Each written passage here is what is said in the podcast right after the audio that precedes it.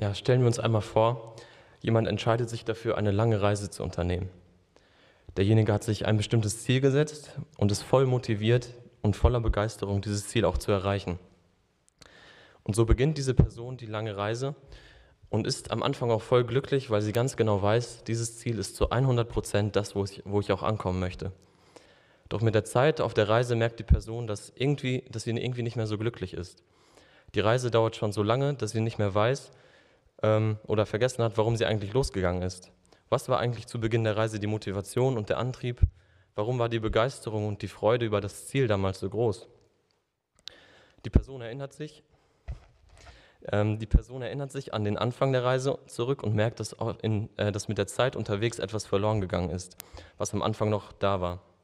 Und ich möchte diese reisende Person als ja, bildlichen Vergleich für uns Kinder Gottes nehmen, die in ihrem Glaubensleben auf einer Reise sind so kann es auch uns passieren, dass auf dieser Glaubensreise, die ein Leben lang dauert, unterwegs das eine oder andere verloren geht, was am Anfang noch voll da war. Äh, deshalb ist es wichtig, hin und wieder an den Anfang zurückzudenken, wie man gestartet ist, was für ein Feuer und was für eine Begeisterung man vielleicht hatte und zu vergleichen, wie sieht es jetzt aus. Und genau dazu wird auch in Offenbarung 2 die Gemeinde in Ephesus aufgefordert. Jesus sagt zu der Gemeinde, äh, denke nun daran, wovon du abgefallen bist, kehre um und tu die, kehre um und tu die ersten Werke.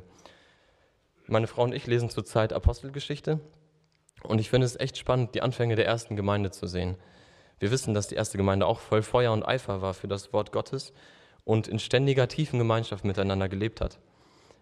Doch eine Sache ist mir dieses Mal besonders aufgefallen und hat mich zum Nachdenken gebracht. Und ich denke, dass diese Sache vielleicht auch etwas sein könnte, das in den Gemeinden heutzutage ein bisschen verloren gegangen ist. Und zwar in Apostelgeschichte 9, Vers 31 lesen wir, so hatten nun die Gemeinden Frieden in ganz Judäa und Galiläa und Samarien. Sie wurden gestärkt und lebten in der Furcht des Herrn und wuchsen durch den Trost des Heiligen Geistes. Sie lebten in der Furcht des Herrn, heißt es da. Über die Furcht des Herrn oder die Gottesfurcht hört man heutzutage, wie ich finde, nicht mehr so viel. Es ist nicht so ein populäres Thema wie die Gnade oder die Liebe Gottes. Und äh, da kann man sich dann die Frage stellen, sollten wir Christen heute Gott überhaupt noch fürchten? War das nicht eher so ein Ding vom Alten Testament? Wir leben doch jetzt in der Gnadenzeit, in der Zeit nach Jesu Opfertod am Kreuz für uns.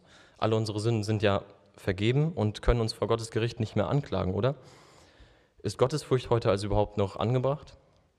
Naja, wir haben eben den, also diesen Vers aus Apostelgeschichte gelesen und das ist im Neuen Testament von den ersten Gemeinden, dass sie in der Furcht des Herrn gelebt haben. Und das war eben auch schon nach Jesu Opfertod am Kreuz. Und wenn wir auch, ähm, oder letzten Sonntag hat mein Bruder ein, in seiner Andacht einen Vers aus Matthäus gelesen und fürchtet euch nicht vor den Menschen, die den Leib töten, aber die Seele nicht töten können. Fürchtet euch aber vielmehr vor dem, der Leib, Leib und Seele in der Hölle verderben kann. Gott. Also diese Worte hat Jesus gesprochen und er hat die nicht an irgendwelche Ungläubigen gerichtet, sondern an seine zwölf Jünger. Wir sehen also, dass die Bibel auch gläubige Christen dazu auffordert, in der Furcht des Herrn zu leben. Gottesfurcht sollte also auch heute ein aktuelles Thema sein. Aber was ist Gottesfurcht eigentlich genau? Was sagt die Bibel dazu, was die Furcht des Herrn ist? Und ähm, ein Vers hat Paul schon vorgelesen in der Moderation, Sprüche 1, Vers 7. Die, da steht, die Furcht des Herrn ist der Anfang der Erkenntnis. Ja, wenn wir Gott fürchten, dann fangen wir an, ähm, zu erkennen, wie Gott wirklich ist und bekommen ein richtiges Verständnis vom Verhältnis zwischen Gott und dem Menschen. Also wir erkennen immer mehr, dass Gott voll heilig und über uns steht und dass die Menschen ihm immer untergeordnet sind. Gottesfurcht bedeutet also ein richtiges Gottesbild zu haben. Ähm, in Sprüche 9, Vers 10 steht auch noch was. Die Furcht des Herrn ist der Anfang der Weisheit. Wenn wir Gott fürchten, dann fangen wir an, seinen Willen mit Weisheit zu verstehen und bekommen Weisheit auf seinen Wegen zu gehen. Also Gottesfurcht bedeutet, seinen Willen zu tun, könnte man sagen. Und in Sprüche 8, Vers 13 steht, die Furcht des Herrn ist das böse Hassen. Wenn wir Gott fürchten, dann meiden wir, was ihm nicht gefällt. Wir tun das Gute, was ihm gefällt, und meiden oder hassen auch sogar das Böse, was Gott auch hasst. Und deswegen bedeutet Gottesfurcht auch, das zu hassen, was Gott hasst.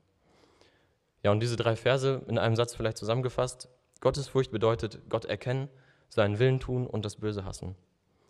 Und damit das noch deutlicher wird, nehmen wir Josef aus der Bibel als Beispiel. Josef äh, hat in der Furcht des Herrn gelebt. Er wurde von seinen Brüdern nach Ägypten als Sklave verkauft und musste dort arbeiten. Und als dann die Frau von Potiphar, seinem Herrn, mit ihm schlafen wollte, also Ehebruch begehen wollte, zeigte Josef das, äh, seine Gottesfurcht ganz praktisch. Josef wusste, dass Gott Ehebruch hasst und deshalb hasste er es auch. Also der dritte Punkt. Ähm, Josef war weise und tat Gottes Willen, indem er vor, vor der Frau, die ihn verführen wollte, weglief. Also der zweite Punkt. Er war weise und tat Gottes Willen.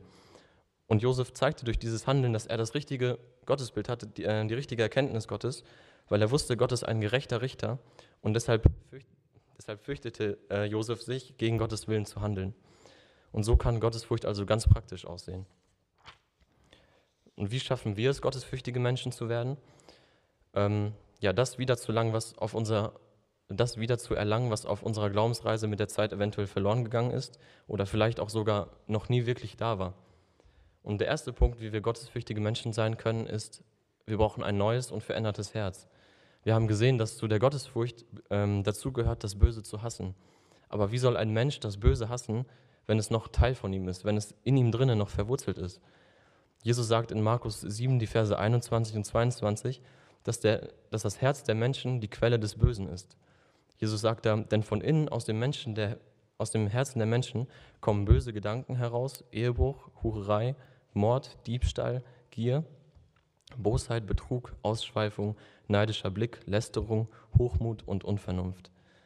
Deswegen brauchen wir zuallererst ein neues und verändertes Herz, aus dem nicht all das hervorquillt, was wir gerade gelesen haben.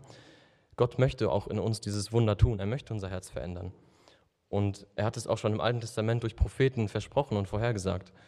Und zwar durch seinen Sohn Jesus Christus, der für deine und meine bösen Gedanken und Taten am Kreuz gestorben und äh, ist und bezahlt hat. Wenn du das glaubst, dass Jesus das für dich getan hat und es im Gebet vor Gott bekennst, dann bewirkt Gott diese Veränderung in deinem Herzen und du darfst dich ein heiliges Kind Gottes nennen.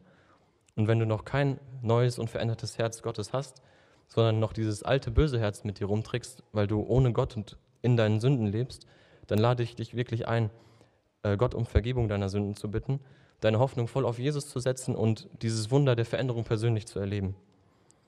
Und wenn wir dann dieses neue Herz haben und Gottes Kinder sind und zu ihm gehören, dann beginnt für uns eine Beziehung mit dem lebendigen Gott. Und das ist ja eben diese Glaubensreise, wie ich die am Anfang erwähnt habe. Ähm, durch die Veränderung unseres Herzens, die Wiedergeburt, hat Gott uns eigentlich alles Nötige gegeben, was wir brauchen, um ein Leben in Gottesfurcht zu leben. Und deshalb müssen wir Gott im Gebet bitten, gottesfürchtige Menschen zu werden. Das ist der nächste Schritt. Und Gott wird dieses Gebet eigentlich auf jeden Fall erhören. Da, davon können wir sicher sein, weil es eben Gottes Wille ist, dass wir gottesfürchtige Menschen werden. Ähm die nächsten Schritte sind dann weiterhin für uns, äh, mit Gottes Hilfe und indem Gott unser Gebet erhört, ihn mehr und mehr zu erkennen, wie es die drei Punkte von Gottesfurcht waren, indem wir uns mit ihm und seinem Wort beschäftigen, seinen Willen auch wirklich tun, wenn wir das im Wort Gottes lesen, was wir erkennen, auch wirklich umsetzen. Und das Dritte ist, das Böse in unserem Leben oder auch ja, um uns herum mehr und mehr zu hassen und immer mehr das Gute zu tun. So wie wir es auch am Beispiel von Josef ganz konkret gesehen haben. Und ja, genau das wünsche ich uns allen, dass wir wie die ersten Gemeinden in der Furcht des Herrn leben und dadurch Gott verherrlichen mit unserem Leben. Amen.